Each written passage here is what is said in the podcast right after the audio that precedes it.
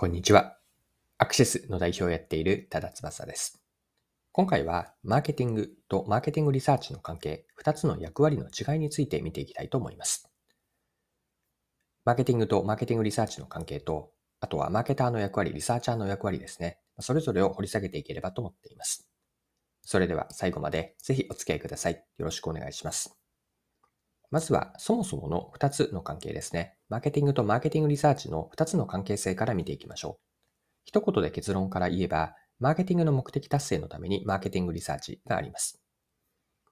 一般的にマーケティングの目的を達成するためには、何かしらの解決しなければいけない問題が存在します。問題解決への意思決定プロセスに貢献するのがマーケティングリサーチなんです。つまり、マーケティングの問題を解決するための手段としてリサーチがあるわけです。この流れを整理すると、順番にマーケティングにどうつながるかなんですが、まずマーケティングリサーチを実施してま、リサーチからの情報ですね。ここで言っている情報というのは、リサーチの分析結果とか、示唆、提言も含まれるんですが、こうしたリサーチからの情報をマーケティングに提供します。そして、マーケティングでの意思決定に活用されて、問題解決によってマーケティングの目的達成につながります。で、今の話、ここまでの話を何か具体的な例で当てはめると、もう少しイメージが共有できるかなと思ったんですが、例えば、新商品の立ち上げを成功させ、事業を成功させ、成長させるというマーケティングの目的があったとします。しかし、マーケティングから新商品の訴求をしたいものの、新商品のターゲット顧客の理解が浅いために、適切なマーケティング戦略が作れず、施策に落とし込めないという問題があったとしましょう。ここでマーケティングリサーチの出番が来ます。調査からターゲット顧客を理解し、見込み客が何を求めているのか、明確なニーズにはまだなっていない奥にある気持ち、隠れている不満とか、顧客インサイトを掘り下げていきます。リサーチから分かったことをマーケティングに共有し、マーケティング戦略と施策への意思決定プロセスに活用されると、マーケティングリサーチというのはマーケティングに貢献できるわけです。はい。では、以上、ここまで見てきたマーケティングとマーケティングリサーチの役割と、あとは関係性ですね。これらを前提に、マーケターとマーケティングリサーチャーの役割についても整理してみましょう。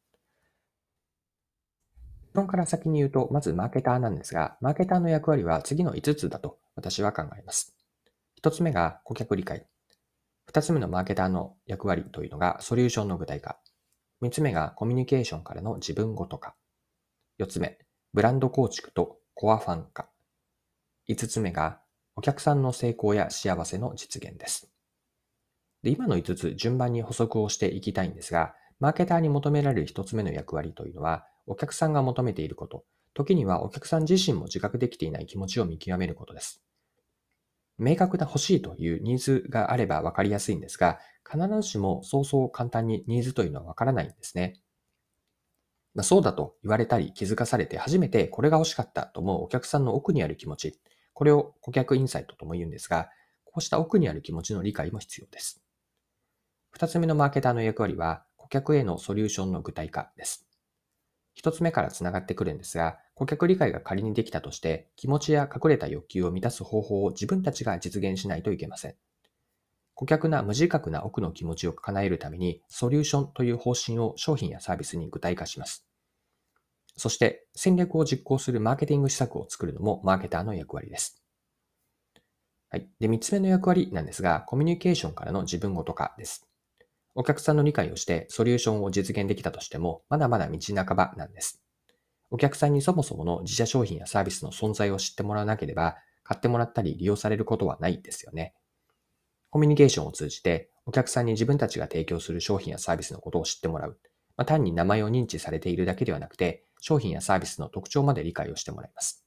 まあ、認知と興味喚起、理解促進から自分ごと化されていって、買いたい気持ちを生んで、実際に買って使ってもらう。このような認知から利用までいくつものハードルを超えていく。ここにマーケターの役割があります。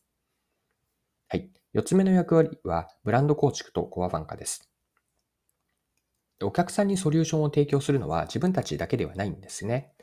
他社からの競合商品やサービスが存在する中で、自分たちの比較優位を見出し、お客さんに認識を持ってもらいます。お客さんの頭の中にある商品、サービスへの認識というのがポジショニングなんです。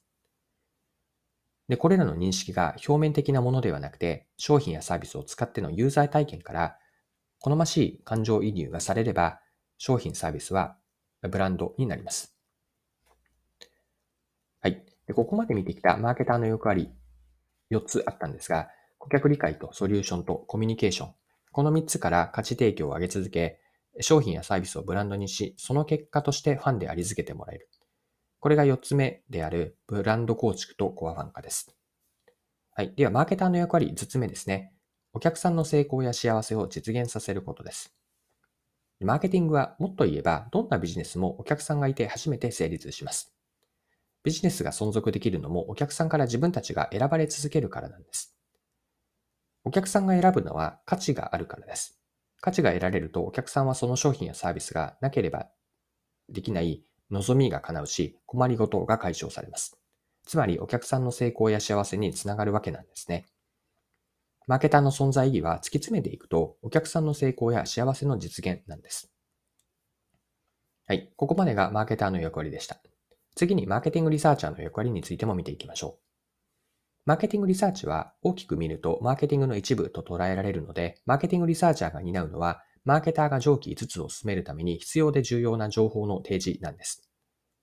必要で重要なとは、マーケティングの意思決定に貢献する情報のことです。例えば、一つ目の顧客理解では、現状の顧客理解に対して、何を知るとさらに良いのか、もしその知ることが分かれば、どうマーケティングの意思決定や実行に活用できるのかをまず明確にします。このようなゴールから逆算して、マーケティングリサーチ課題と仮説を設定します。マーケティングリサーチを行って、マーケティングでの意思決定や実行に使える情報、分析結果とか、得られた示唆、提言がこれに当たるんですが、こうした意思決定や実行に伝える情報をマーケターに伝えます。これが顧客理解についてですが、他の4つであるソリューションの具体化、コミュニケーション、ブランド構築とコアファン化。お客さんの成功や実現も同様なんです。マーケティングの効果を最大限に発揮するために必要で重要な情報をマーケティングに共有するのがリサーチャーの役割です。はい。で最後にもう一つだけですね、マーケティングリサーチャーの姿勢についても触れておきます。マーケティングリサーチャーはマーケターの立場や物の見方もできると良いです。マーケティングリサーチャーの直接の役割はリサーチだとしても、リサーチの上位概念にあるマーケティングの理論とか専門ノウハウ、最新事例とか、あとは自社やクライアントのマーケティングの取り巻く状況を少しでも理解し、マーケティングリサーチ業務に注力できるリサーチャーというのが理想だと思います。リサーチャーでありながら、仮想的には頭の中ででもマーケターとしての振る舞いや思考ができるイメージ。これがマーケター視点を持つリサーチャーなんですが、ここまでなっておきたいなと思っています。はい。今回も貴重なお時間を使って最後までお付き合いいただきありがとうございました。これからも配信は続けていくので、次回の配信でまたお会いしましょう。